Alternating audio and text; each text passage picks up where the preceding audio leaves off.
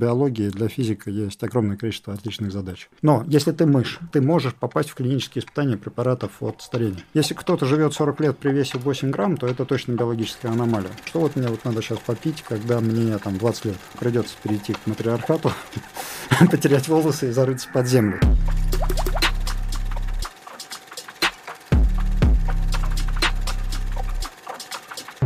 Друзья мои, вот и пришло время поприветствовать вас на свежем выпуске подкаста «Терминальное чтиво». Подкаста об инсайтах, исследованиях и трендах, который, как всегда, ведут, и ведут, надо сказать, хорошо, Гриша Мастридер и Александр Форсайт. Ну, заранее так прям не говори, но постараемся. Сегодня у нас классный гость, так что даже если будем так себя вести, я думаю, что инсайтов будет много. Человек, ну, без привлечения...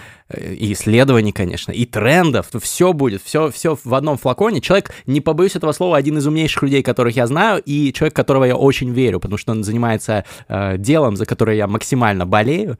Э, это Петр Федичев, основатель биотех-стартапа Гера. У нас вот был уже Алекс Кадет неоднократно, который как раз на Петра работает и помогает ему бороться со старением и искать лекарства от него. Привет, Петр. Привет, спасибо.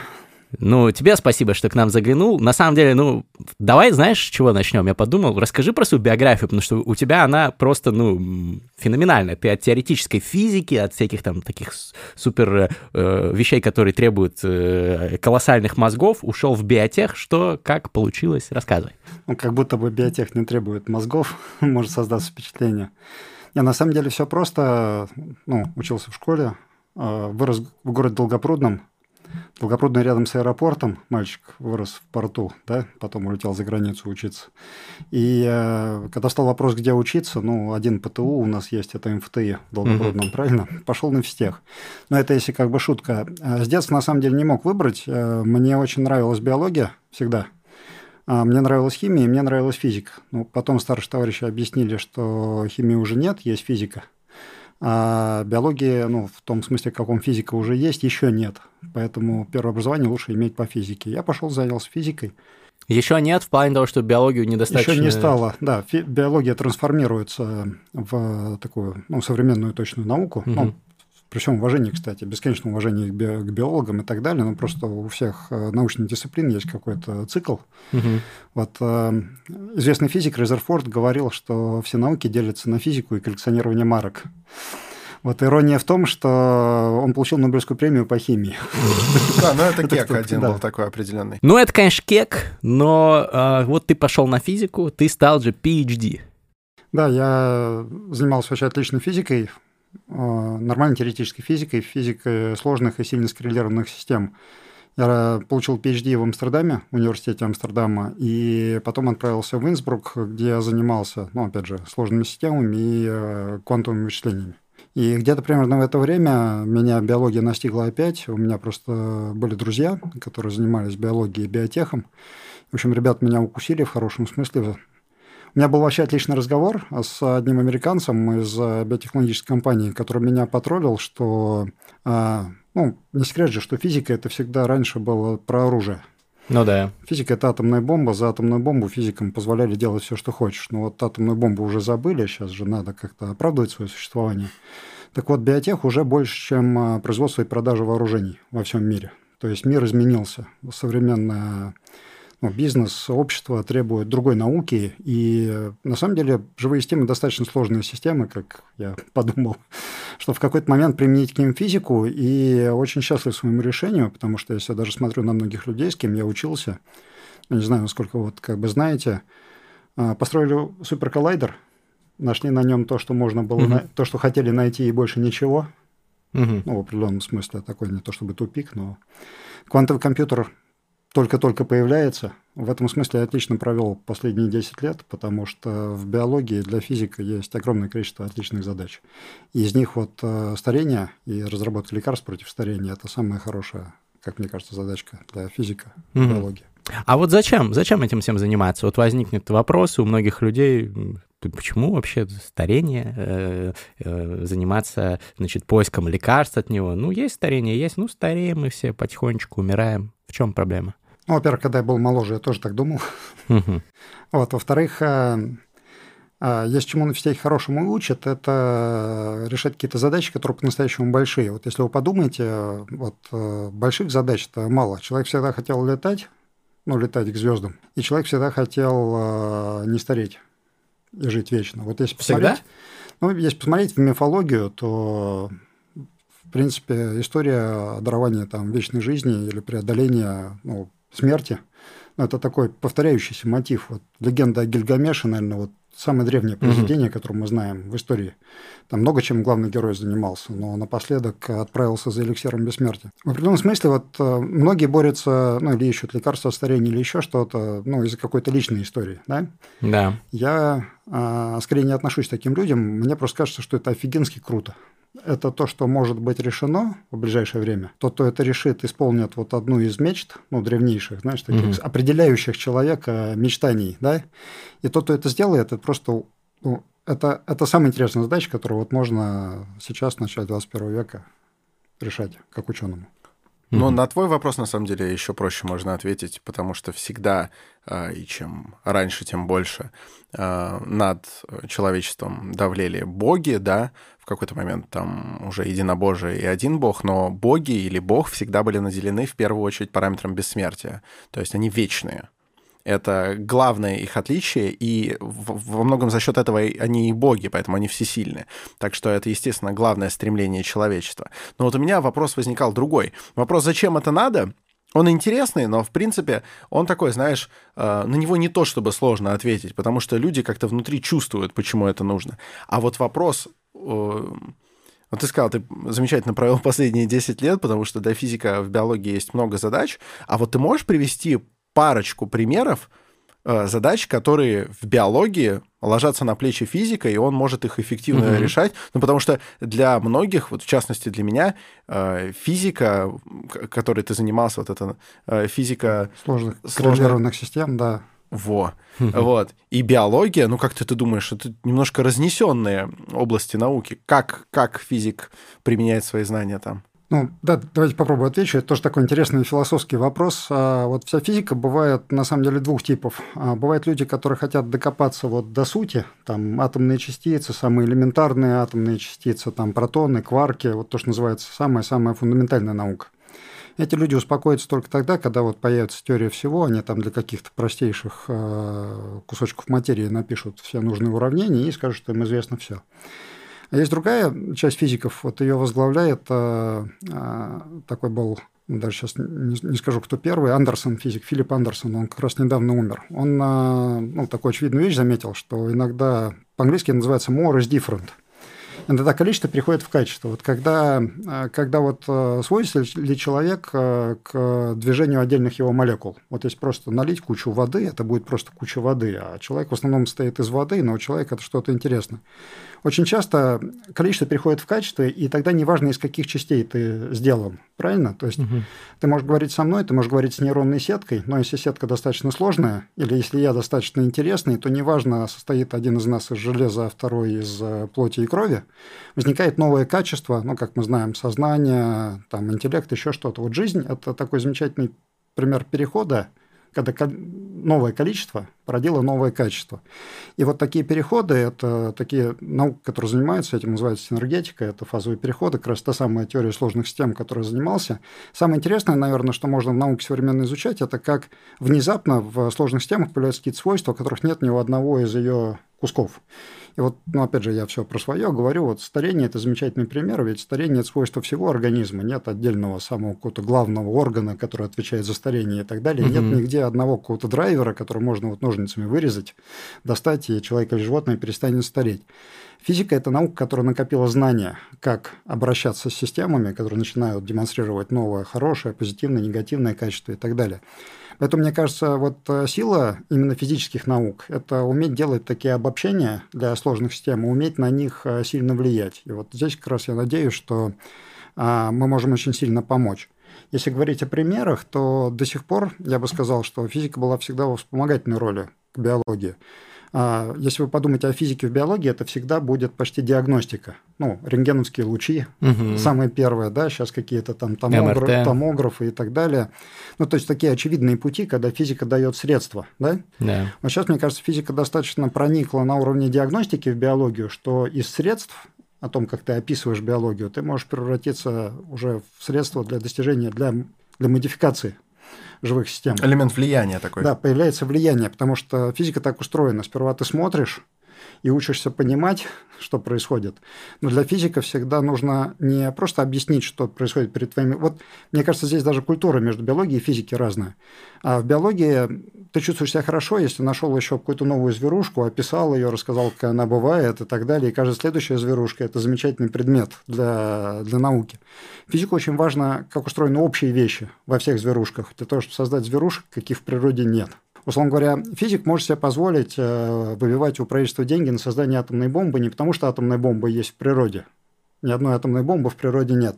Но физики чувствуют себя вправе создавать объекты, которых в природе нет, потому что могут. А биология – это наука о, о том, что в природе бывает, а физика – это наука о том, давайте посмотрим, что там бывает за окном, и сделаем такое, чего там вообще еще не было, но может быть.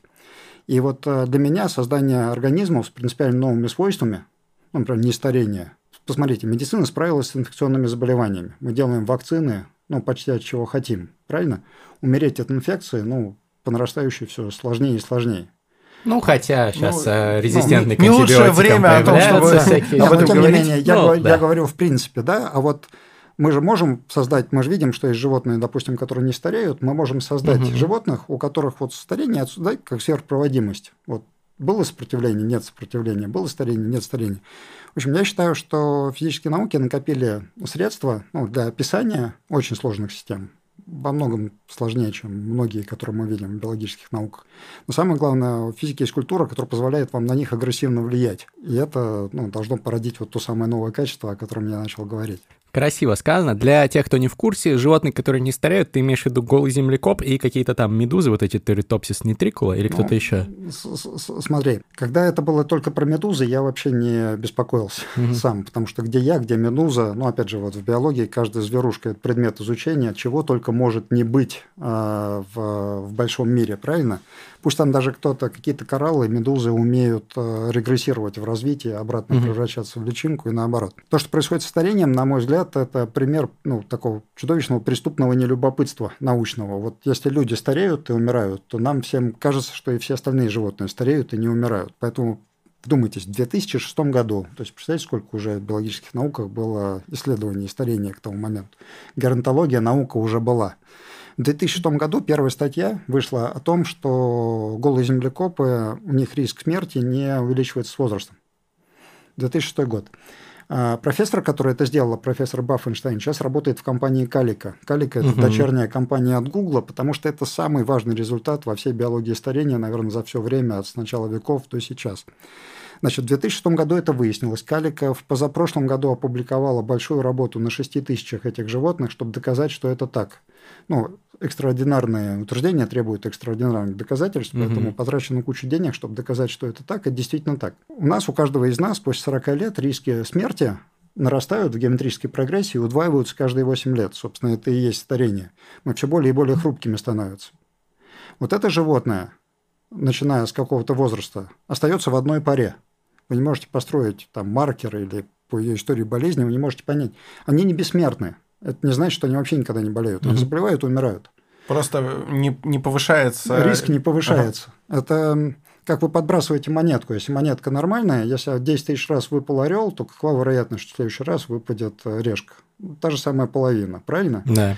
А у нас, к сожалению, эта игра, на казино играет э, все больше против нас. Поэтому, условно говоря, когда вам 40 лет, вы, наверное, проживете еще 40 лет. Когда вам 80 лет, вы, наверное, проживете 10, а если вам 100 лет, то вы проживете год. Если эта тварь прожила 10 лет, то она проживет 40 в среднем. Если она прожила 30 лет, она проживет 40. Если она прожила 40, она проживет 40. Это называется... Еще сверх этого. Сверх того. В среднем. Теперь смотрите, по сути, мы же, мы же не знаем, я сказал, что проживет еще 40. Да откуда мы знаем, кто их в лаборатории 80 лет держал. Да. да. Такого просто еще не было. А другие звери, а может еще кто-то также не стареет. В общем, сейчас таких кандидатов среди млекопитающих, ну, не меньше 15. А кто еще? А, вы удивитесь, в основном летучие мыши. Mm. На самом деле, ну, когда как бы физика же наука про обобщение, я вам обещаю обобщение. Причем обобщение в биологии всегда опасно, потому что прибежит какой-нибудь э, студент и скажет, а вот этот конкретное животное, оно не такое. Вот это все не важно. Смотрите, логика очень простая, что когда вы достигаете вершины пищевой цепочки, ну, допустим, есть кит-кашелот, он ныряет за кальмарами. Пока кит маленький, кальмар может его утопить. Когда кит вырастает больше определенного размера, нет кальмара, который может этого кита утопить. Соответственно, вот ты дорос до какого-то размера, После этого, чем дольше ты остаешься в живых и чем больше ты оставляешь потомство, тем больше генов, копий генов, которые обеспечивают твое долголетие, накапливаются в популяции. Ну, простой закон, да, если какой-то кит научился нырять, в нем есть случайно ген долголетия, вот он прожил не 400, а 800 лет, я утрирую, оставил угу. в два раза больше потомков, и потомки с этим геном долголетия начинают накапливаться. Это невозможно, если тебя может э, кто попало убить, правильно, тогда неважно. Но если ты на вершине пищевой цепочки, то твоя продолжительность жизни начинает расти. Поэтому сейчас мы наблюдаем все больше таких животных. Эти огромные белые акулы, скорее всего, угу. альбатросы. Или летучие мыши. Летучие мыши, они живут в огромных... Э, они живут стаями.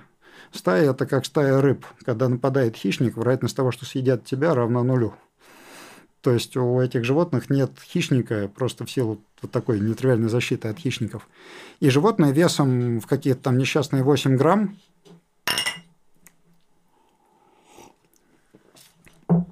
В биологии, кстати, все очень просто. Чем больше у тебя размер, тем дольше ты живешь.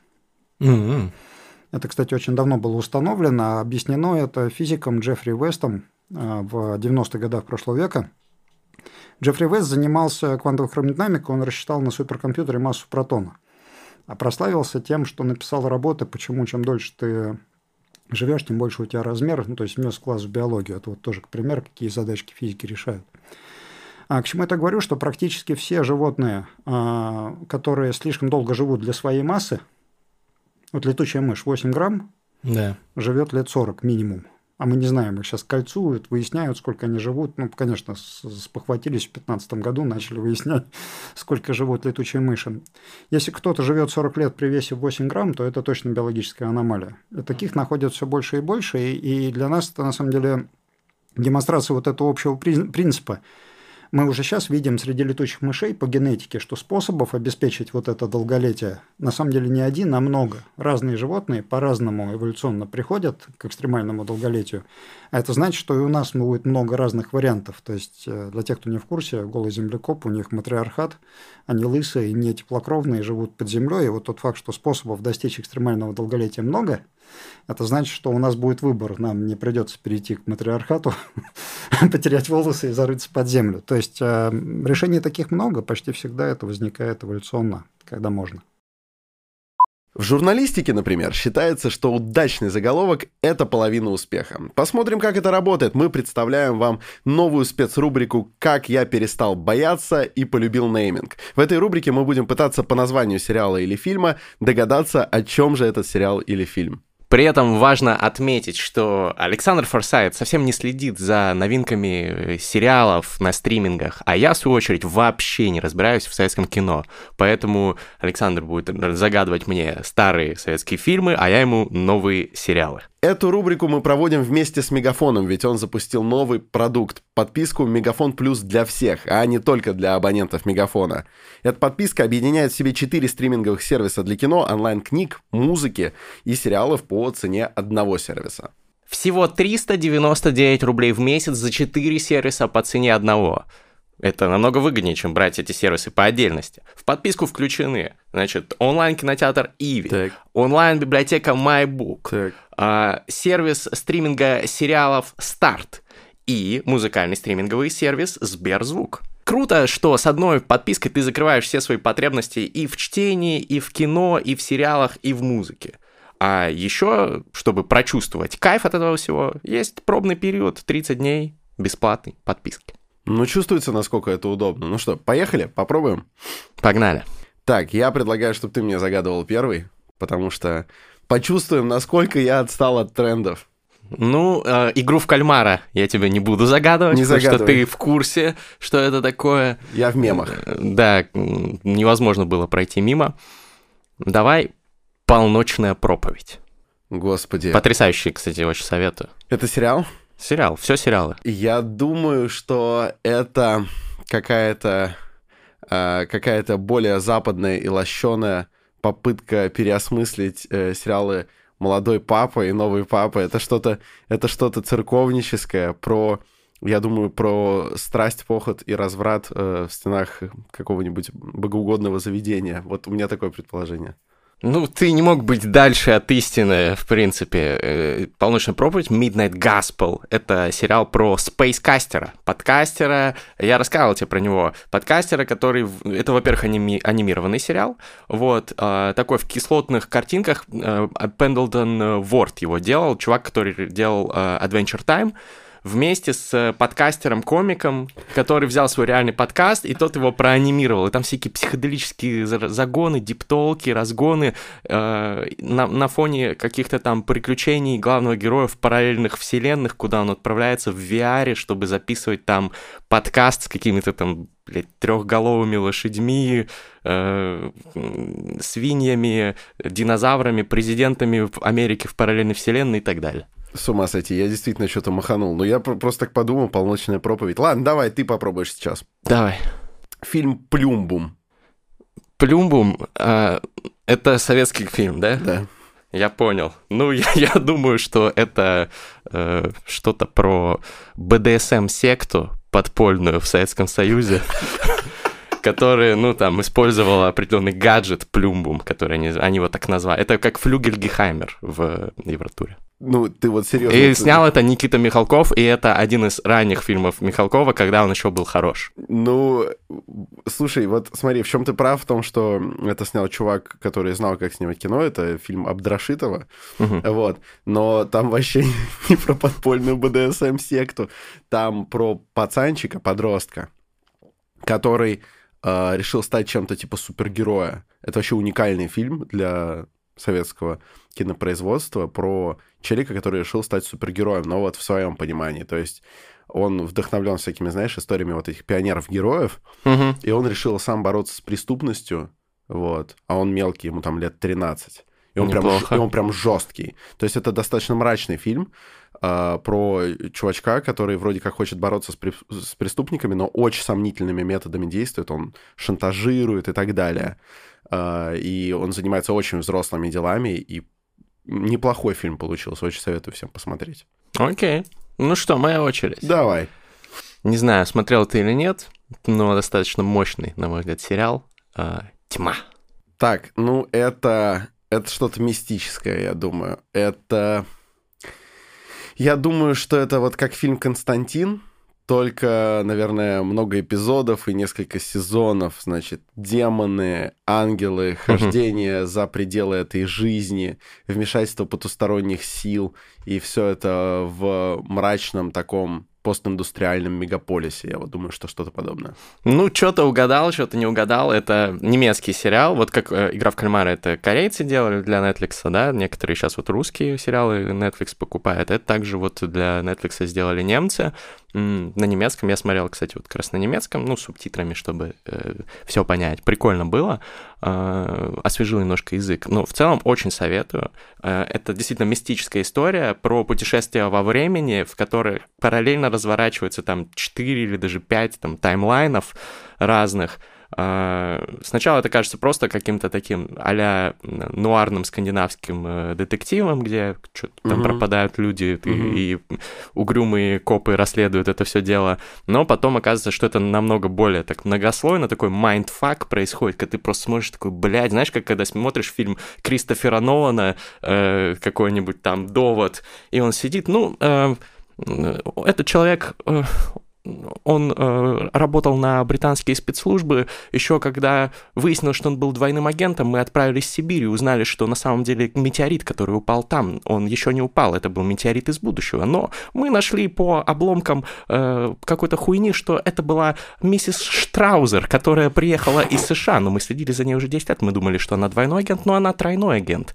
И вот, и вот так далее. Вот примерно такого уже уровня ты сидишь такой, блин, может мне это записывать на бумажку, что-то. Вот там такого Это уровня. Похожий опыт у меня был, когда я смотрел фильм «Детонатор». Ты смотрел его? Легенда... Легендарный фильм, абсолютно легендарный, который, по мнению ученых, там, физиков и так далее, наиболее точно а, описывает, что бы произошло, если бы вдруг была действительно построена машина времени.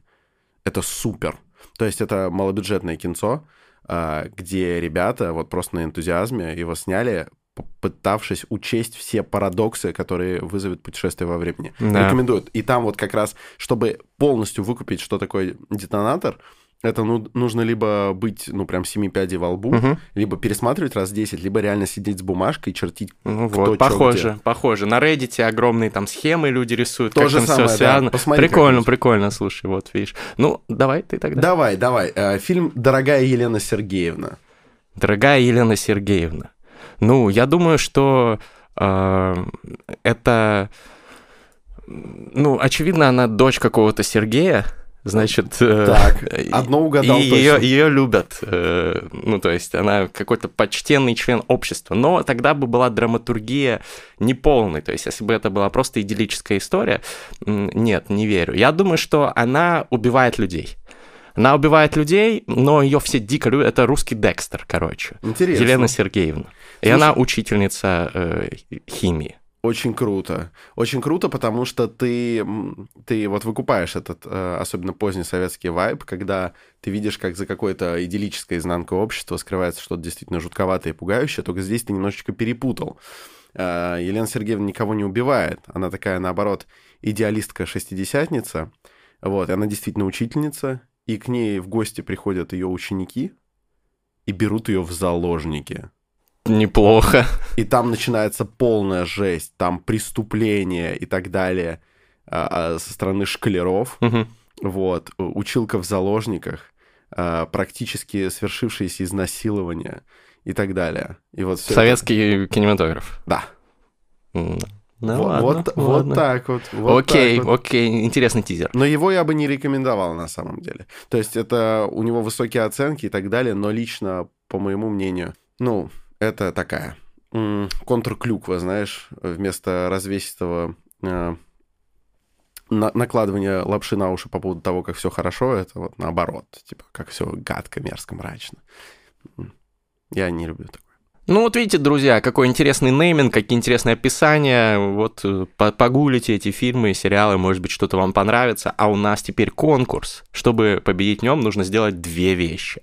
Первое, подписаться на Мегафон Плюс по ссылке в описании. И второе, написать в комментарии, а какой вы за последние месяцы посмотрели классный фильм или сериал, который вас дико впечатлил на стриминговых, может быть, площадках или где-то еще.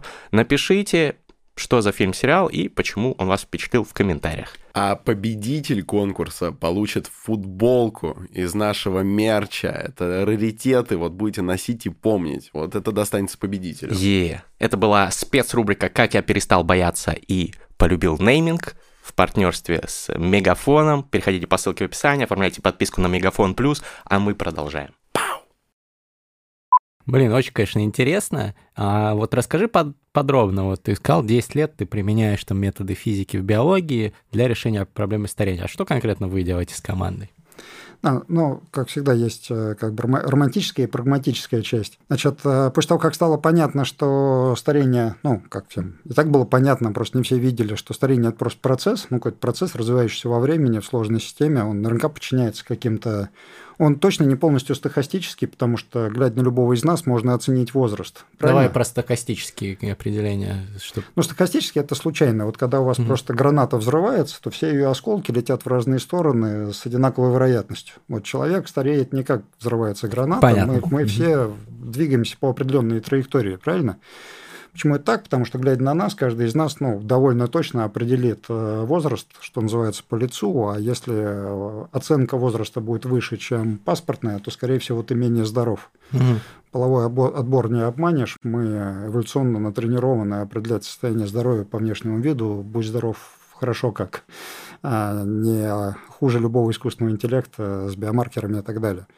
Значит, как только стало понятно, что это какой-то процесс, и этот процесс происходит, э, на самом деле, с очень маленьким разбросом, ну, большинство людей умирает плюс-минус 15 лет при продолжительности жизни в современном мире под 80, то, ну, прошу прощения, это часы, которые, ну, где-то должны быть запрограммированы, Все-таки мы функция нашего генома. Мгм. Люди в Гималаях, э, в Сахаре живут ну, примерно одинаковое время, стареют примерно с одинаковой скоростью. Наверное, речь не идет о климате или о системе дыхательных упражнений. То есть э, где-то есть код, ну, то есть геном – это программа, Эпигенетические, то есть э, часы, Ну, ты про это это?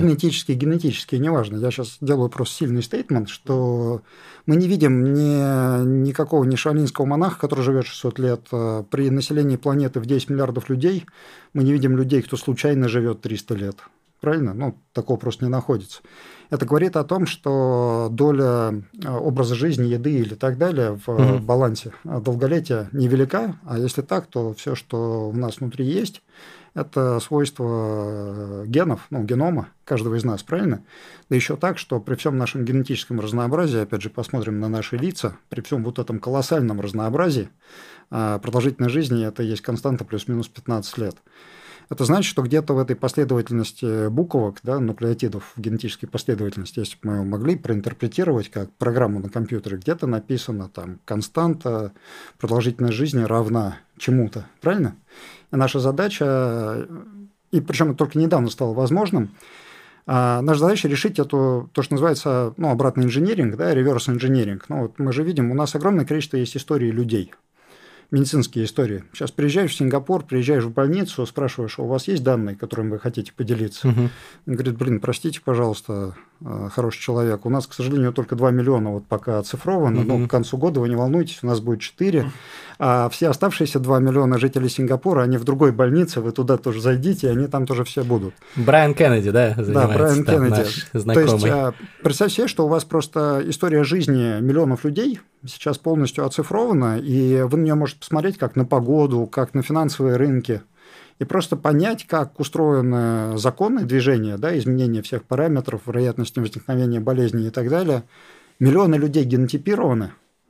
Вы можете посмотреть, посмотреть, имеется в виду средствами глубокого машинного обучения, искусственного интеллекта, всем, чем хочешь. Можете посмотреть на геномы, вы можете Мы, посмотреть... кстати, генотипированы. Да, вы можете посмотреть на историю болезней и задать себе вопрос о том, чем отличаются те люди, которые заболели позже, Мгм. умерли позже. На самом деле идея это очень простая, что вы используете огромный этот массив данных, используете, ну, там, э, удачу, здравый смысл, немножко физики и очень много машинного обучения для того, чтобы понять, какие компоненты генома э, кодируют вот это что-то, что максимально похоже на максимальную возможную продолжительность жизни человека. Мгм. Если, если вы понимаете, как она устроена, то вы понимаете, какие гены должны быть модифицированы. И после этого вы идете к своим лучшим друзьям, уже из нормальной, ну, прям лучшей академической науки, и делаете мышей, кого хотите, кого найдете, червей, мышей, кого хотите. А, Включаете, выключаете гены, которые вас заинтересовали, и смотрите, что у них происходит с продолжительностью жизни. Включайте, выключайте гены через э, CRISPR э, технологию И или через CRISPR медикамент? тоже, и РНК-интерференции, медикаментом, но тут уже все средства хороши, вы смотрите на конкретную ситуацию, то есть у, у нас, например, все средства хороши, это означает, что вы можете найти лекарство, которое уже существует у людей Мгм. от какой-то болезни, которая никогда не предполагалось, что может кому-то продлить жизнь. А, Мы сделали это в этом году, и мы отправили их в эксперимент с червями, потому что червь живет всего 20 дней. А лекарство это от э, болезни центральной нервной системы, то есть никогда не предполагалось, что Ладно, что это буду, тут секрета никакого нет. Лекарство отличается от ЛСД всего на три атома. А, применяется для лечения депрессии, то есть не Альцгеймера там Мгм. какого-нибудь или еще что-нибудь, а для лечения депрессии и Паркинсона. И это лекарство удваивает продолжительность жизни круглого червя. Мгм. То есть Круто. э, в этом смысле компьютеру, компьютер не знает биологии. Это вы подтвердили, да, да? это вот вот мы подтвердили в этом году. Это просто пример того, что может такая наука. Здесь э, основной панч состоит в том, что есть два- дв- две школы. Мы либо изучаем животных, смотрим, что продлевает жизнь животным, и несем это в лю- к людям. Мгм. Но люди, как я вас пытался убедить, уже эволюционно крайне ус- успешные существа. Это нам мало 80 лет, но мы для своего размера живем в два раза больше, чем надо. Мгм. Уже. Поэтому то, что работает на животных, скорее всего, и так будет работать э, в людях, потому что, чтобы обеспечить эту большую э, продолжительность жизни, у нас многие вещи уже бесплатно в нашем геноме сделаны, и для этого не надо делать лекарства. И так будет работать в плане, что э, вот это вот рост такой не будет, потому Маленький что мы за, за другой рост, счет. Потому что мы, mm уже, мы уже это сделали. Именно mm поэтому то, что предлагаем мы, как нам кажется, хорошо, потому что мы изучаем людей. Мы смотрим, фактически природа для нас делает эксперименты, вот в каждом из нас, здесь сидящих, вот 60 генов вырублено. Угу. Ну, это не проблема, у нас их 25 тысяч, каждого по две копии, ну, то есть с этим можно жить. Ну, это случайным образом случайно, происходит, да? Да, случайные 60 у каждого из нас. Но фактически каждому из нас с рождения применено 60 ген... коктейлей 60 генетических угу. терапий. И вот кто-то из нас, допустим, а, не Но может... Это изменчивость тем обеспечивается. Да, просто. конечно, так природа нащупывает э, направление для развития, угу, да, угу. вот в случае какого-то серьезного катаклизма все, кроме там небольшого количества счастливчиков, умрут, а вот там 10 тысяч человек оставят потомство, и э, люди пойдут дальше. Для нас важно увидеть, что какие-то из этих людей не получают определенные болезни к определенному возрасту, да? А в чем дело? Какие гены у них правильные да. были выключены? Очень простая идея. Но это просто стало возможно в последние годы, когда всех оцифровали, огромное количество людей генотипировали. Угу. Facebook и Google написали средства для обучения сетей. Вам теперь биотех-стартапу не надо писать софт для обучения сетей. Натренировано огромное количество людей, кто умеет тренировать большие модели. И вот вы приходите и порождаете гипотезы, которые должны работать в людях. Угу. И вы этим занимаетесь? И мы этим занимаемся, да. Продлеваем жизнь всему живому, до чего можем дотянуться. Кроме червей, вот какие у вас результаты? Алекс, вот когда у нас кадет был, он да. рассказывал, что э, на крысах или мышах, мышах что-то да. там Какое там было увеличение? Да, на самом деле... Э, черви это совсем простые? Да, наверное. черви это смешно, это примерно то, с чего я начал про медуз, но зато за 20 дней результат известен, и поэтому это очень быстро. Да, на самом деле я очень хочу посмотреть на результат этого лекарства на людях, и потом можем отдельно обсудить, как, в принципе, такое можно со временем будет сделать. А, парадигма очень простая. Вы почти никогда ничего не можете испытывать на людях, пока вы не испытали на животных. Да. Поэтому, ну, как бы логика разработки препаратов устроена так, что вы должны отнести это к мышам. Как я уже сказал, на мышах это может не сработать, но если это предсказано на людях и работает на мышах, то у вас появляется путь для разработки препаратов. Теперь, ну, будущего никто не знает, препаратов, продлевающих жизнь, сейчас э, отдельно скажу, как кажется, нет. А это значит, что никто не знает, можем ли мы, например, замедлить скорость старения только, да, то есть вот есть человек, два человека, 50-летних, два близнеца, да, правильный эксперимент. Одному дает препарат, другого не дает. И вот один из них выглядит в 70 лет на 70, а второй выглядит в 70 лет на 50, да, это замедление скорости старения. А есть другой сценарий, что одному дали э, препарат, его стошнило, но когда он пришел в себя, он выглядит на 40 и продолжает стареть, понимаете? То есть есть два... Омоложение. Ну, да, есть два режима, да, то есть можно, ну, теоретически можно получить два класса препаратов. Один будет замедлять э, старение, а второй будет обеспечивать омоложение. Угу. Вот как кажется, ну, мне не кажется, сейчас говорю достоверный факт, что на мышах, причем это сделано уже не только нами, мы знаем, ну, мы общаемся почти с, э, со всеми ведущими специалистами в области, а, я знаю, что в этом году, в следующем году выйдет целый ряд работ, где показано, что короткими курсами на, у мышей, у крыс можно снижать а, все параметры старения, так что после отмены препарата они начнут стареть с той же скоростью, но с э, более низкой базы. То есть, То есть, типа, тебе было 40, а сейчас как будто тебе 30. Угу. Ну, если ты мышь. Тут да. есть очень много деталей, потому что, ну, как бы исследователь и ответственный человек во мне говорит, что я, вернее, даже немножко знаю, как это будет у людей, и будет не совсем так. Но если ты мышь, это немножко смешно, потому что мы можем вылечить любую болезнь у мышей сейчас, даже Альцгеймер можем вылечить у мышей, угу. только вот у людей он почему-то не лечится теми же препаратами. Но тем не менее, а, опять же, я же про общие вещи. А если ты мышь, то у мыши все просто, начиная примерно с 10 недель, мышь просто экспоненциально разрушается, и все ее физиологические параметры начинают экспоненциально отклоняться от нормы. Через два года она мертва, и если вы применяете к ней препараты, которые мы находим э, у людей, то она по своей программе старения отбрасывается назад. Для меня это отличная демонстрация того, что старение, по крайней мере, у мышей отлично запрограммировано – запрограммировано, это значит, что есть просто молекулярные часы. Нет же, угу. атомных часов нет в мыши. И вы их переводите. Да, и вы их просто переводите. Это угу. на самом деле очень, ну как, это, это звучит хорошо, но особенно клево, когда ты это видишь. Потому что для меня всегда дихотомия была такая. Если у мыши есть атомные часы, по которым она развивается, то для этого физики не надо. Я уверен, что за последние сто лет э, биологи хотя бы у одного зверя нашли бы эти часы, вырезали бы там скальпелем под, накро... под наркозом, и мы получили бы животное, которое живет очень долго. Но когда ты видишь результат эксперимента, что ты даешь интервенцию, один укол. То есть вот мы взяли 100 недельных мышей, это такие гериатрические мыши. В 120 недель они должны быть мертвы в основном. Пожилые мыши. Очень пожилые мыши. Причем мы их еще из Франции... Дряхлые. Дряхлые, да. Мы их из Франции отправили в Сингапур. Это им примерно, примерно 10 недель жизни сократило. То есть они начали умирать почти сразу. И вот у нас была половина мышей, которым а, мы не давали ничего. А, ну, вернее, треть мышей мы не давали ничего, третьим мышей мы давали рапамицин, который мышам uh-huh. продлевает жизнь. Это известно людям, как кажется, очень слабо теперь. И дальше мы дали всего один укол препарата против мишени, который мы предсказали. Генетически. Ну, это, мы, это антитело, то есть мы предсказали, что надо снизить уровень определенного белка в крови uh-huh. у этих мышей. Uh-huh. И эти мыши прожили на 40 дней дольше. Uh-huh. Это очень много. Ну, из остатка, да, да. то есть они же начали умирать. Короче, в контроле почти все мыши а, были мертвы через а, три месяца после начала эксперимента. В контрольной группе, которые ничего не Которые давали. ничего не лечили, mm-hmm. да. Но что самое интересное, что после того, как мы, мы сделали кучу анализов у, у мышей в контроле, которых лечили, и любопытно, что вот то, что называется hallmarks of aging, признаки старения, mm-hmm. да, число сенсентных клеток в крови, физическая сила, качество шерсти, ну вот прям большое количество признаков, связанных да. со старением, у мышей, которым уже ничего не давали, то есть укол был только один. И все равно через два месяца после укола а, у мышей, которых лечили, вот эти признаки старения были статистически значимо ниже, чем в контроле. То есть угу. это и правда омоложение. И в этом смысле это, ну, это наводит на мысль, что, по крайней мере, для очень старых людей, для дряхлых людей, по-видимому, для всех не знаю, это надо выяснять, но то, что мы видим экспериментально, то, что наша наука говорит, для очень дряхлых людей, а, возможно, появится что-то вроде химиотерапии против ну, старения или дряхлости, лучше говорить, против дряхлости. Угу. Короткий курс на пределе дозы, да, как химиотерапия дается на пределе дозы, врачи сидят рядом и стараются, чтобы с человеком ничего не произошло.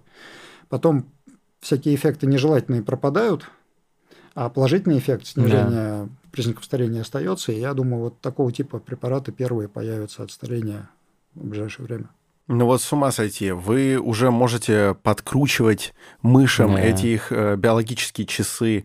Э, уже такие эксперименты проводятся, и ты сам непосредственно в этом принимаешь участие. Плюс ты сказал, что корпорации типа Facebook и Google э, создали софт, который позволяет намного проще, значит, обрабатывать огромные массивы данных и так далее. И вкладывают бабки. Amazon вот. недавно создал. Я хотел сказать как раз именно mm. про это, про то, что ведь и у Google, и у Amazon есть свои э, проекты, которые занимаются вопросами в этой области. А, а что там у них? Угу. Вот, что там, что там у этих ребят?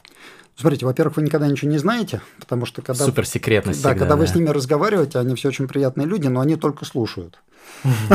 Это всегда... Напоминает КГБшников. Да, это всегда такой разговор. Я вот э, вспоминаю, кажется, что вы отлично поболтали, но ты понимаешь, что ты ничего, ничего нового не узнал. Но они с тобой э, разговаривали.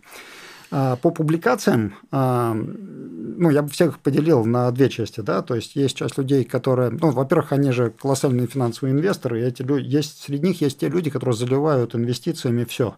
Угу. То есть я уверен, что они, кроме продолжительности жизни, вложились еще в какой-нибудь нейролинк там или еще, то есть да. я, бы, я бы сам факт э, того, что кто-то из них во что-то инвестировал, там, не знаю, там, не знаю, 20-50 миллионов, я даже не воспринимал, ну, воспринимал бы как статистический шум, потому что они и в агротех, и в финтех, и в Ну, Amazon больше, по-моему, по-моему, инвестировал. Да, Amazon больше, да. Теперь... Сколько там? Там какая-то прям ну, рекордная. Цифра за 200 называется. 200. Инвестиции Амазона мне нравятся отчасти больше тем, что вместе с ним инвестирует Мильнер, угу. наш замечательный да. бывший, бывший соотечественник, который, между прочим, выпускник теор-группы Гинзбурга. То есть это человек, который много, много понимает.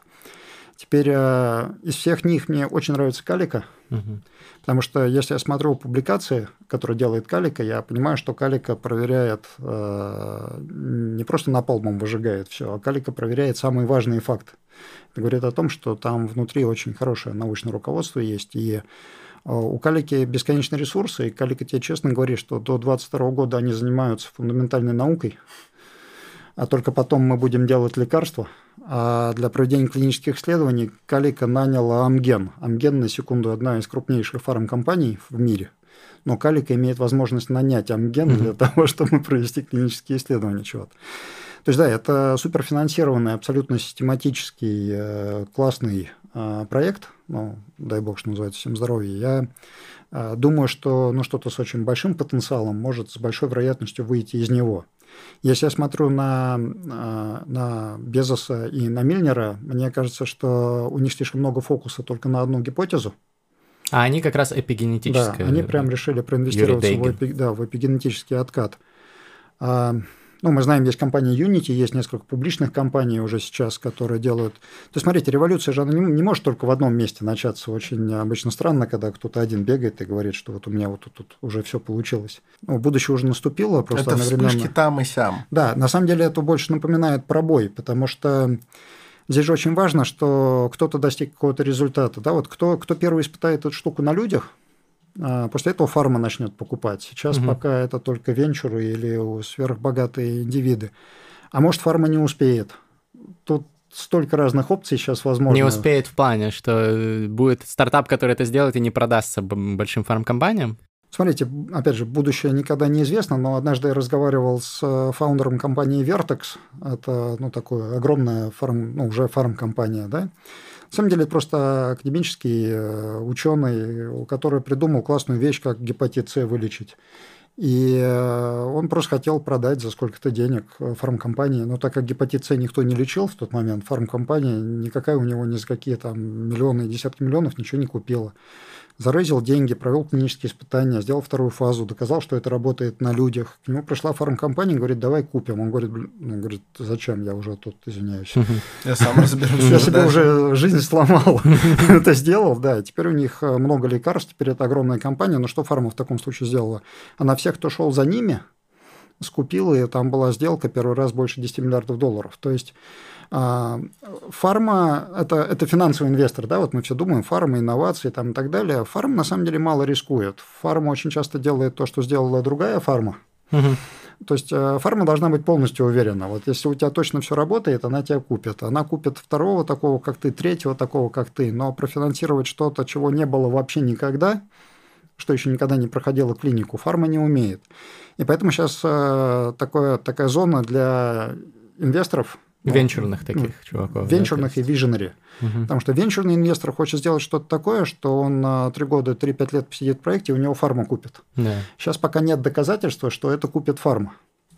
А, ну, мой прогноз состоит в том, что если, ну я даже знаю, просто могу называть некоторых инвесторов в некоторых других проектах, я же вижу обратную ситуацию, что, что когда инвестор видит, что... Сейчас, если мы говорим об инвесторах, которые не венчурный фонд, у которого там 100 LPs, и который через 5 лет надо что-то отдать, а люди вот э, уровня Безоса, у которых ну, неограниченные, по сути, финансы, и когда он видит, что у него что-то в таком проекте получается, я видел, по крайней мере, один пример, когда такой проект предлагают купить, а он сидит и не понимает, зачем. Ну, то есть для, за те деньги, которые этот проект готов купить рано, ему не интересно, ну, mm-hmm. просто это очень как бы человек обеспеченный. А он уже понял, что это работает, это уже видно, и ему в какой-то момент становится интересно, если они, такие неумные люди, раньше не купили, то почему? Неужели у меня типа нет тех денег, которые нужно, чтобы сделать следующую фазу? Поэтому может произойти вот этот э, э, SpaceX момент э, только в фарме когда... Момент резкого удорожания? Нет, Или чего? Нет, когда какой-то рок-н-ролльщик сделает все сам, и появится а, новый понял. доминатор. Да, условно говоря, придет из IT, может быть, из IT придет много людей, которые по принципу, а что так нельзя, что ли, было? ну, просто ага. которые не знают о том, что это сложно, о том, что так делать не да, нужно. Да. И будет Кырка с Байером в своей песочнице сидеть такие... Все. Просто, смотри, сейчас же вот сходятся несколько технологий, да, вот то, о чем я начал говорить. Вот появилось машинное обучение, вот именно как технология, как комодити, да, то есть тебе не нужно нанимать сейчас какого-то звездного профессора, чтобы делать э, да. машинное обучение. Можно Данила Киреева просто нанять. Он у нас был в подкасте, посмотреть. Причем нанять его можно один раз, а использовать то, что он сделает, потом много да. раз. В общем, будущее неизвестно, но есть вариант, ну, может так случиться, что вся же мировая космическая индустрия проспала IT, ну просто проспала так, что сейчас угу. не поймет, ну как вот Boeing запускает, да, вот аппарат и SpaceX. А очень может так случиться, что здесь такой же момент произойдет именно за счет того, что айтишники взялись со своим agile пивотами и так далее взяли Пиво? за- Пивот. А, извините. Это да, когда изменяется я знаю. Просто для меня есть вот такой маркер. Я когда слышу что-то, содержащее пиво, где, кого? А, Вопрос есть. А, Он несколько перекидывает нас на другие рельсы, а, но не задать его было бы досадно, потому что сейчас нас слушают очень многие и думают, вот э, э, занимается какая-то серьезная компания, такой э, зачаток будущего рок-н-ролльщика, который потрясет индустрию, он занимается какими-то фундаментальными исследованиями. Когда-то там это перейдет уже к практическим, практическим там черви, мыши, значит, э, рыбы. Не, рыбы вряд ли. Ну ладно, не суть. Ну вот эти какие-то исследования. Что там, как там? Есть риск не дожить до прорыва в науке. И многие люди выбирают альтернативные способы как-то э, добраться до той ситуации, Мгм. когда наука таки сделает вот это па, и человечество, наконец, обретет, ну, какое-то радикальное либо продление, либо откат вот этот вот, обретет эти средства. И многие сейчас используют то, о чем у нас вот э, э, говорил пришедший к нам господин Медведев некоторое время назад. Данила. Да, да, да. То есть э, крио сохраняются. Я правильно термин Ну употребил, да, да. Вот. эм, Что, э, во- во-первых, ну как ты к этому всему относишься? Что это?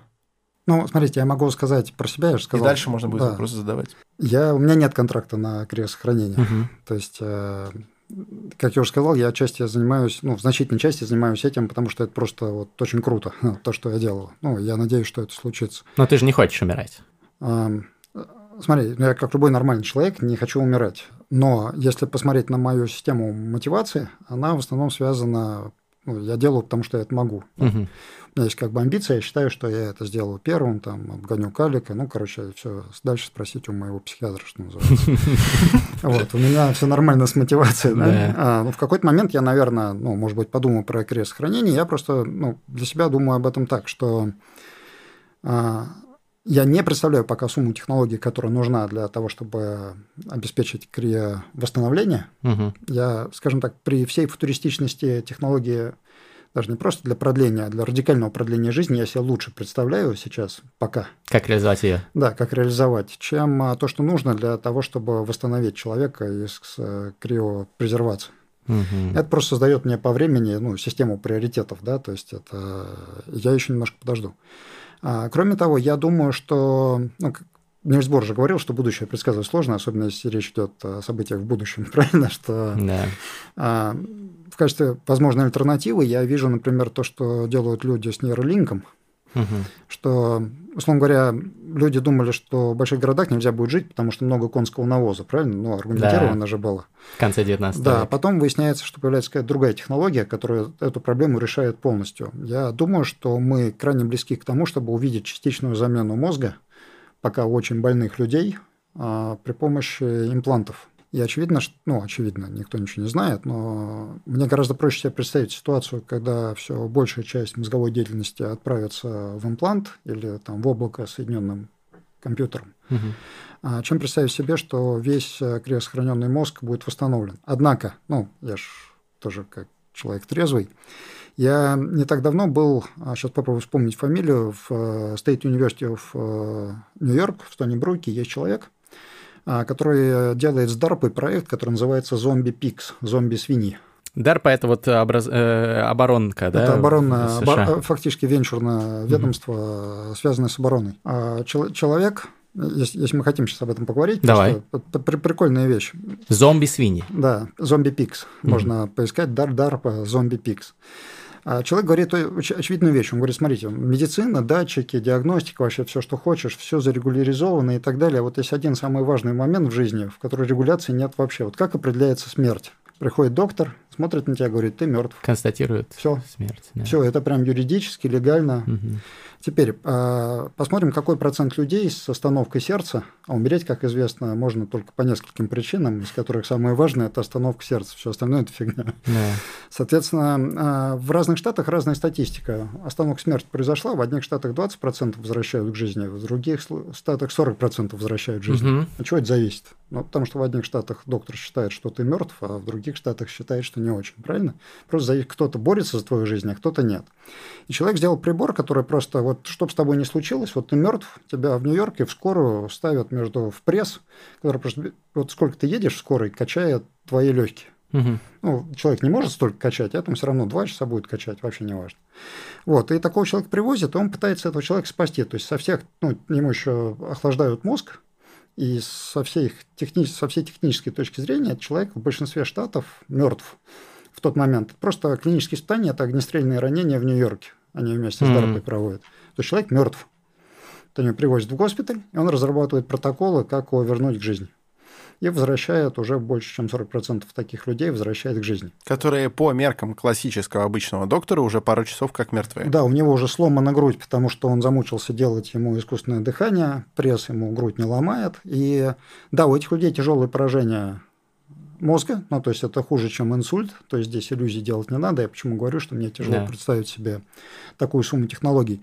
Но, с другой стороны, даже 20 лет поговорить об этом было бы удивительно. То есть человек говорит э, поразительные вещи, он, например, говорит, что мозг погибает же не в тот момент, когда останавливает сердце, там еще нейроны живы еще. Да когда возобновляется кровообращение, когда приходит кислород в мозг, именно в этот момент погибает большая часть нервных тканей. Так значит, нужен протокол, чтобы правильно запустить мозг. И кто знает, может быть, через, там, не знаю, может, через 10 лет от сейчас даже само понятие вот, границы смерти будет вот так технологически отодвинуто, и я, может, изменю свое мнение угу. о криопротекции. Ну, как раз про Данила, это, кстати, говорил. Данила говорил. Да, да ссылку вот. дадим в описании. Это был еще аудиоподкаст в двух частях да. про крионику, очень интересно. Это был, кстати, удивительный случай, да. когда мы сидели, у нас планировался подкаст, вот ну, просто классический на час, мы не смогли остановиться, да. вот, и просто продолжили угу. запись, такие, будем записывать, пока записывается. Угу. Вот, настолько это было интересно, и там тоже мы говорили про этот вопрос. Ну, с крионикой, конечно, ну, многие тоже напишут в комментариях про этот скандал, сейчас вот с Криорус, то, что там у них корпоративный вот этот конфликт. Дрязги и, там. Э, бывшая, значит, супруга э, Данилы и партнер, бизнес-партнер, она попыталась похитить там криопациентов, и это, конечно, ну, пиздец, на мой взгляд, и э, вызывает опасения дополнительные насчет перспектив крионики. Но я так понимаю, там и бизнеса особо нет. Я посмотрел там вот и в Америке сколько криопациентов. Очень мало. Там, и у них мало денег, и, и поэтому рисков больше, да, что типа хрен знает, через 200 лет будет существовать компания или, или тоже что-то случится. Вот хочется, чтобы нашелся какой-нибудь Безос, который бы дал там огромный эндаумент фонд, миллиард долларов какой-нибудь криокомпании, чтобы она точно, блядь, не Я развалилась. Я отправил на Альфа Центавру.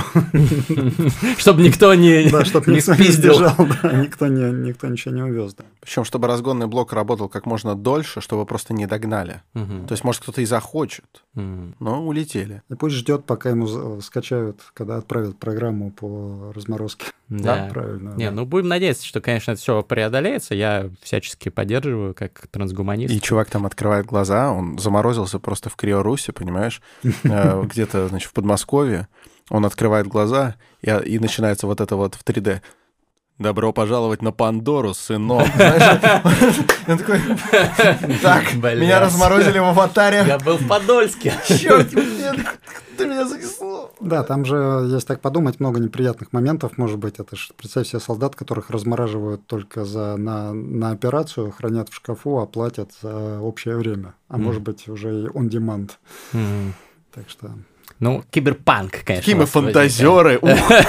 Немножко пофантазировать. От настоящей науки, между прочим, до фантастики один шаг. Именно потому настоящая фантастика, научная фантастика. Современные технологии неотличимы от магии, да? Да. Как говорится. Но а, еще один вопрос в тему. А, вот ты говоришь, да, там ты можешь представить, вполне вероятно, что мы там достигнем, как говорит Обриди Грей, вот этой escape velocity, этой скорости избегания смерти, превосходящую скорость развития э, технологий, э, продляющей, соответственно, нашу жизнь. А, какая вероятность? Вот на твой взгляд, понятно, что это супер субъективно, ты не можешь сейчас сказать там какую-то последнюю истину, но ты явно человек, разбирающийся в этом вопросе. Насколько ты оптимистичен, что ты или что мы вот доживем до этих славных времен? Ну, опять же, надо апеллировать к прошлому, что термоядерный синтез в Советском Союзе каждый раз был запланирован на следующую пятилетку, примерно с 70 какого-то года. Но кто читает новости, знает, что, как кажется, в прошлом и в этом году в Китае, в США и во Франции возникло что-то крайне похожее на демонстрацию работоспособного термоядерного реактора. Считаем, складываем 50 лет ну, для прорыва, да, вот от того, как ученые начали говорить, что через 5 лет до прорыва. Ну, в этом смысле, мне кажется, что лет 20-30 ученые говорят, что может быть. Поэтому ну, вот по такой простой шкале предлагаю а, оценить это в 20 лет. Есть же э, такая шутка, что если какой-то а, маститый ученый говорит вам, что что-то может быть, то, скорее всего, это может быть. Ну, то есть люди знают Угу. Люд, людям тяжело предсказать, что, ну, сейчас говорят, что не может быть, а это потом оказывается возможно, да? Но если вы составите для себя рейтинг маститых ученых, которые за последние 10 лет изменили позицию «не может быть» на «может быть», то вы увидите очень много очень известных людей. Ну, собственно, Бельмонта, эпигенетический откат, который работает угу. с Мильнером и Безосом, ну, это человек уровня Нобелевского лауреата, который отвечает на этот вопрос «может», да? То есть, скорее всего, это на грани возможного. Теперь у меня шкала в голове очень простая. Прямо сейчас много компаний заходят в клинические исследования, то есть начинают испытывать эти препараты на людях. Каких-то из них я знаю лично, видел результаты на животных. А мы уже видели для кого-то результаты исследований на людях по биомаркерам. Это где, в Сингапуре? Не могу сказать где, но, Ладно. в общем, у ближайших друзей, у компаний. Угу. Значит, если смотреть на это как процесс, у этого не получится, у того не получится, но когда их много, это означает, что в ближайшие три года мы, наверное, увидим ситуацию, когда это у кого-то работает в первых клинических исследованиях. Теперь, на людях. На людях, да. Это означает, что еще через пять лет это будет у врачей. Ну, то есть будет зарегистрировано у самых дряхлых, самых э, больных. Угу. Ну, всегда же у врачей новый препарат, он то ли полезный, то ли вредный. Сперва да. дадут людям, которым и так уже жить э, нечего осталось, правильно? Это означает, что через пять лет это получат самые старые люди – то есть люди, которые вот прям умирают, люди, которых почти придушили химиотерапии, которые, ну, дряхлые в силу вот такой химической атаки. Изношенность да? такая. Изношенность, да. Ну, угу. я использую дряхлость, причем сознательно в профессиональном смысле, хотя апеллирую к образам, да. На самом деле можно об этом отдельно поговорить. У человека дряхлость и старение – это разные вещи. У мыши угу. одно и то же у человека. Ну, неважно. То есть первое, что я вам говорю, я вам говорю, что через 5 лет от сейчас будет препарат от старения, от дряхлости, который начнут давать очень дряхлым людям. То есть э, потом мне кажется, что от этой стадии до того, чтобы начать давать это здоровым людям, пройдет, наверное, еще 5-10 лет. Но это случится. Плюс партизанские какие-то студенты уже начнут это поджирать перед экзаменом. DIY потом... биохакеры. Да, потому что, конечно же, такие препараты улучшают нейропластичность, как мы знаем, среди прочего, угу. и, очевидно, это будет использоваться.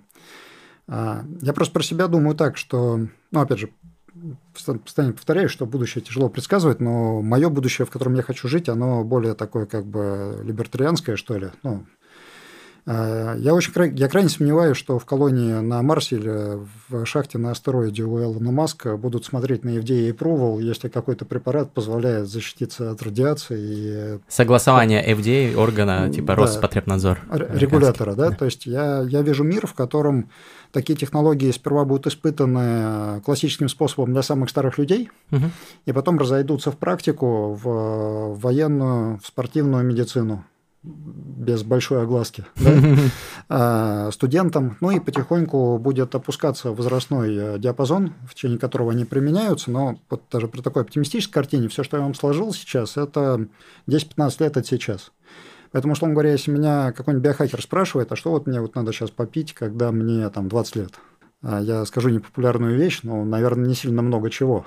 Ну, в этой ситуации, если тебе Можно вот сейчас... вискарика хлебнуть. Да, ну да, я, если тебе Федичев сейчас принесет белый порошок и скажет, что тебе ты будешь жить 200 лет, только вот попробуй, да, я, если бы мне было 20 лет, я бы сильно засомневался, я подождал бы я подождал бы других. А другое дело, если вам 60, 70, 50 или вы страдаете тяжелым заболеванием. А для тех, кто уже ну, находится в конце, в конце жизни, ну, как бы кроме шуток, а, мне кажется, мы живем в уникальный момент времени, когда, в принципе, ну, если ты минимально коммуницируешь по-английски или как-то, ты можешь попасть в клинические испытания препаратов от старения. Mm. И вот это я бы вот таким людям крайне советовал делать. Круто, круто, круто. Ну да, действительно, звучит логично, потому что, ну, даже при оптимистичном прогнозе вряд ли человек, которому сегодня там 80 лет, он э, увидит да, уже одобрение для сравнивать, Да, рынка. сравнивайте риски, просто не забывайте, что смертность удваивается каждые 8 лет. И когда вам 8 лет, э, у вас реалистично шанс прожить лет 5, э, ну, половины или меньше. Правильно? Угу. В этой ситуации испугаться побочных эффектов от чего? В меди... в... Я, я не говорю самому принимать, да? Я имею в виду попасть в нормальные клинические исследования, где рядом сидит доктор, где вас обмерили, ну, изучили, да. понимаете, да? В этой же ситуации, условно говоря, получить э, негативный, э, какое-то негативное событие обвешенным проводами в присутствии там трех докторов, ну, по сути, шанса нет. А к кому идти вот на эти испытания? Вот ты как думаешь? Да, смотрите, есть, э, ну, есть, опять же, ну, у разных людей разные возможности, начиная от знания языков mm-hmm. и кончая, и кончая там, материальными какими-то возможностями, которые с этим связаны. Ну, например, прямо сейчас в Москве, ну, не реклама, да, я никак материально не связан. Нет, а мы тебя просим, да. наоборот, конечно. Ну, прямо сейчас в Москве переливают кровь, да, Исаев, наберите, Исаев – это ДНКом, угу. прямо сейчас идет клиническое исследование, а, где людям делают плазмоферез, и э, переливают, ну, на самом деле, альбумин в кровь. Ну, то есть, это янг плазма вот это? Да, ну, типа янг плазма, только переливают не молодую плазму, а просто альбумином замещают. Такой эксперимент на животных работает. Это, об этом, может, вообще отдельно можно поговорить. Это тоже такая классическая история, которая удивительно долго, что 21 века ждала, чтобы, чтобы медицински применяться. А, я уверен, что для людей с большим количеством хронических э, болезней, а, тем более это, это врачи, это, это клиническое исследование, там какие-то деньги надо платить, крайне небольшие, за, ну, собственно, за процедуру только. Все биомаркеры, все обследования здоровья, все покрывается самим клиническим исследованием. Mm-hmm. Там сейчас до сих пор есть набор, туда можно прийти. Вы одновременно участвуете в клиническом исследовании, вам расскажут, какие у вас были биомаркеры до, после, примут вас через полгода, ну, то есть это просто ну, клево для тех, кто хочет вообще узнать, что такое биомаркеры. Да, может быть, кто-то из своих да. бабушек, дедушек отправит да, или можно, пожилых родителей. Опять же, может, вам туда угу. ссылку отправить, они набирают людей. А, я Ссылку даже, дадим в описании. Да, да. Мне кажется, что вот начиная от такого, да, вот даже, условно, даже сейчас при всем уважении да, к Москве, да, который ну, не передовой город угу. в плане большого количества клинических исследований препаратов против старения. Даже тут есть. Даже в Москве вы можете найти у крайне приличных людей, я просто знаю людей, кто научно угу. обеспечивает этот процесс. То есть это точно не шарлатаны, это хорошая клиника, я в ней был. Я знаю, что люди даже из-за границы приезжают, биохакеры, поучаствовать в этом исследовании. Угу. То есть вот, э, пожалуйста, так. Ну, а за границей что-нибудь, если вот у тебя есть деньги полететь там в Сингапур да. или в Штаты? Значит, э, если, это, если есть такие возможности, то сайт это clinicaltrials.gov, это сайт, на котором все приличные клинические исследования собраны, ну, тут, наверное, надо говорить по-английски, набирается что-то синалитик, угу. или эйджинг, угу. и смотрите, где открыто, можно там галочку поставить «открытые испытания», и смотришь, где такие возможности есть. Понятно. Ну, друзья, напишите в комментариях, кто будет пробовать. Интересно, на самом деле, может быть, кто-то своих родных э, отправит. Расскажите да, вы, кстати, о своем опыте. Найдите Исаева в Фейсбуке. Прямо сейчас э, я знаю, что снимается фильм про биохакеров, документальный. Угу. И те люди, кто заедут э, в эту больницу ну, в ближайшую там неделю... Еще снимутся в кино! Еще, да, еще и снимутся в документальном угу. кино. А позовем его в подкаст тогда. Да. Хорошая идея, мне кажется. Да. Круто. Петр, ну смотри, блин, с тобой можно бесконечно, на самом деле, общаться. У нас с тобой англоязычный был подкаст, и я думаю, что мы с тобой сделаем еще часть э, новую э, русскоязычного подкаста. Ну, попросим наших подписчиков, конечно же, на YouTube и в подкастинговых сервисах написать нам комментарии, если вы хотите еще услышать, потому что я знаю, что Петр практикует там осознанный биохакинг, он выглядит отлично, в форме себя держит, готовится, короче, к бессмертию или хотя бы к долгой жизни, как минимум. Поэтому, если вы хотите, чтобы Петр пришел еще, обязательно сейчас поставьте поставьте нам лайк на YouTube и напишите комментарий об этом. И что вы думаете вообще про наш сегодняшний выпуск? А мы, в свою очередь, постараемся, чтобы Петр к нам пришел еще, не опозориться на фристайле. Это вот у нас в конце каждого У нас подкаста. есть оправдание, смех продлевает жизнь. А мы сейчас, как обычно, посмешим. Нам тут комментарии написали, типа, вот, вы говорите о таких серьезных вещах. И вот как вы дискредитируете свои убеждения, выставляя себя шутами во фристайле? А мне кажется, смеяться надо. Смеяться надо, и не нужно быть на слишком серьезных щах. Это вот я отвечаю комментатору, хотя, конечно, благодарен вам за ваше рвение. А, в общем, что я хочу сказать. Во-первых, пожалуйста, Тая, наш замечательный звукорежиссер, включи мне автотюн. В этот раз что-то вот петь захотелось. А во-вторых, э, фристайл — это когда мы на ходу рифмуем под бит, который, который мы слышим в первый раз в жизни. Вот. А диджей, заводи это дерьмо. Канаемся, кто первый. Первый ножницы. Раз, два, три. Раз, два, три. Раз, два, три. Окей. Бум! Баунс. Переиграл и уничтожил. Бит от А нашего попробуй любимого три звучия дай. Три звучия дай. Такое? Фу, какая прелесть. Автотюн такая, такая смешная штука. Я Петр, просто... вы просто не представляете, что будет, если снять наушники. Там просто каша. У нас один раз смонтировали без автотюна, как я пою это. Эй, эй.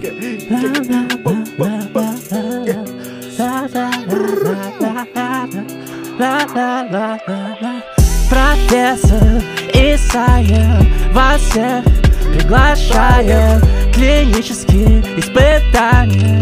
Записывайся к Исаеву в Москве и в Сингапуре. Стареем в натуре Нам нужно бороться с этой хуйней, братцы. Нам нужно бороться со старением Мы не растения, мы животные Мы высшие приматы. Это действительно пиздато Жить здесь, общаться со своими братками Любить всех. Но ты стареешь, ты дряхлеешь с годами. Ты уже не такой юный Ты не можешь разъебать так, как когда тебе было 25 Я чувствую уже это на себе, блядь 28 лет. Уже похмелье по утрам бывает. Уже я не так пиздато иногда фристайлю. Уже устаю, не могу спать. Пять часов ебашить. Нужно быть, заботиться о себе Как Хрюша и Степаша. Покойной ночи. Мне нужно ложиться, потому что иначе Слишком поздно, слишком поздно Я, блядь, не доживу до этого момента. Это true, ребята. Нам нужно записаться на клинические испытания. Нам нужно записаться, ребята, ребята Слава богу, в этом фристайле ты опытный, а не дряхлый. Я уважаю тебя и уважаю тебя, ребята. Попробуем сделать что-нибудь. Человек и кошка, плачет у окошка. Серый дождик каплет прямо на стекло. К человеку с кошкой едет не отложка. Человека бедного старостью свело. Доктор едет, едет сквозь снежную равнину. Порошок целебный, людям он везет. Человек и кошка, порошок тут примут. И печаль отступит, и старость их пройдет.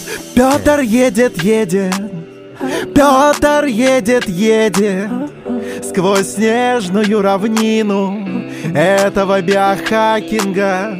Сквозь все эти недоказанные испытания и всякие маркеры. Петр пробирается. Петр старается и Петр справится. Простите меня, братцы, если что не так. Я фристайлю, ну такую серьезную тему первый раз. Ну как же меня вдохновляют такие люди вроде тебя? Спасибо, Петр, что вы вообще есть. Даже если это просто амбиции, ну жесть вообще. Ты хочешь первым в мире сделать то, что откатит старых людей к состоянию, когда они еще такими старыми не были. Ты знаешь, небо, блин, тебя отблагодарит за то, как ты это все делаешь. Да, ты летаешь в Сингапур, смотришь там, кайфуешь, наверное, встречаешься с классными людьми. Но ты прикинь, чем он занимается помимо этих всех встреч? Он же не просто так виски пьет, он же и чем занимается И он найдет то, что отвечает за старение То, что заставляет дряхлеть людей, бля Я не хочу дряхлеть я не хочу дряхлеть, сейчас и впредь. Я не хочу лысеть и не хочу сморщиваться. Спасибо большое, надеюсь, что бит не закончится. Пока читаю я про это свои фристайлы И я старею, но я на путь наставлен. Спасибо, Петр, я пошел на клинические испытания. Здесь мастридер и форсайт. Ага. Придет нам жопа Не хочу быть голым землекопом Не хочешь? Я хочу быть просто человеком Человеком. Я хочу жить хотя бы пару веков Я... Ты кое-что сказал, но ты не учел, и за это тебе жопа. Любой человек может быть голым землекопом. Это профессия, и осуждать здесь некого. Но ты все равно продолжишь стареть, братан. А настоящий голый землекопом не стареет. В какой-то момент он замирает. И даже в декабре, ёб, когда холодно, он ходит под землей, он что-то там грызет, он выживет, даже когда ему будет лет 500. Ну нет, ладно, это не так. Но даже если голому землекопу 500 лет, он все равно будет жить столько же, сколько тот, кому их нет. Кому, например, всего лишь 300. А кстати, землекопы и трактористы Обе хорошие профессии. Уважаем всех. Yeah. Уважаем и строго поддерживаем всех, кто занимается своим делом. Ты на пределе, твои мышцы напряжены Вены вздуты, пульс учащенный.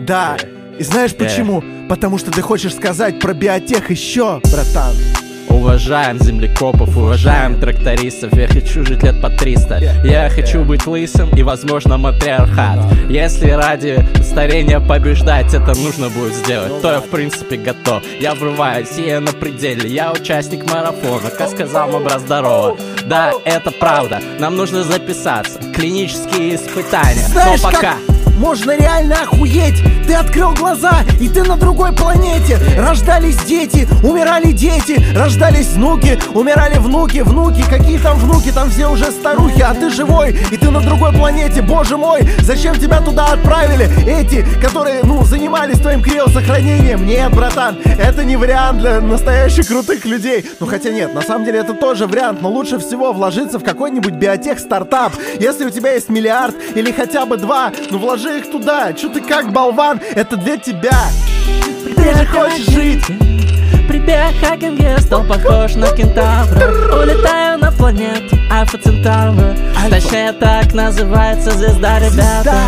Не путайте астрономию. Физику тоже знать нужно вам спокойно, блин.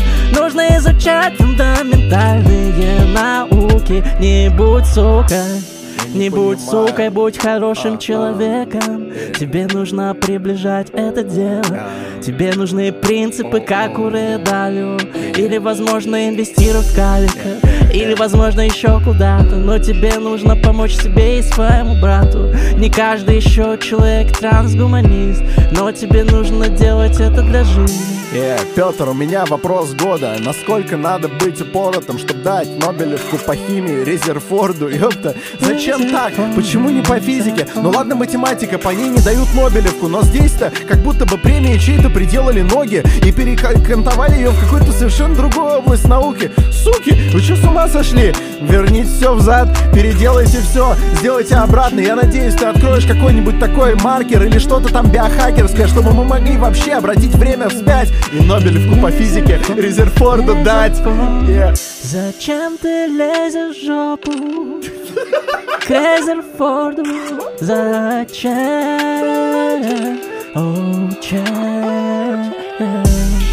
Yeah.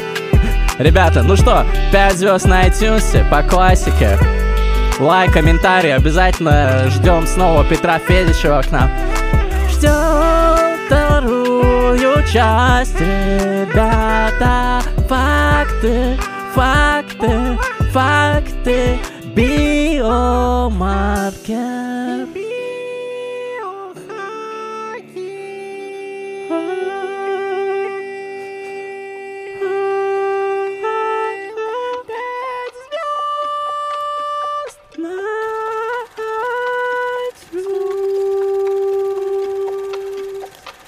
Обнял целую.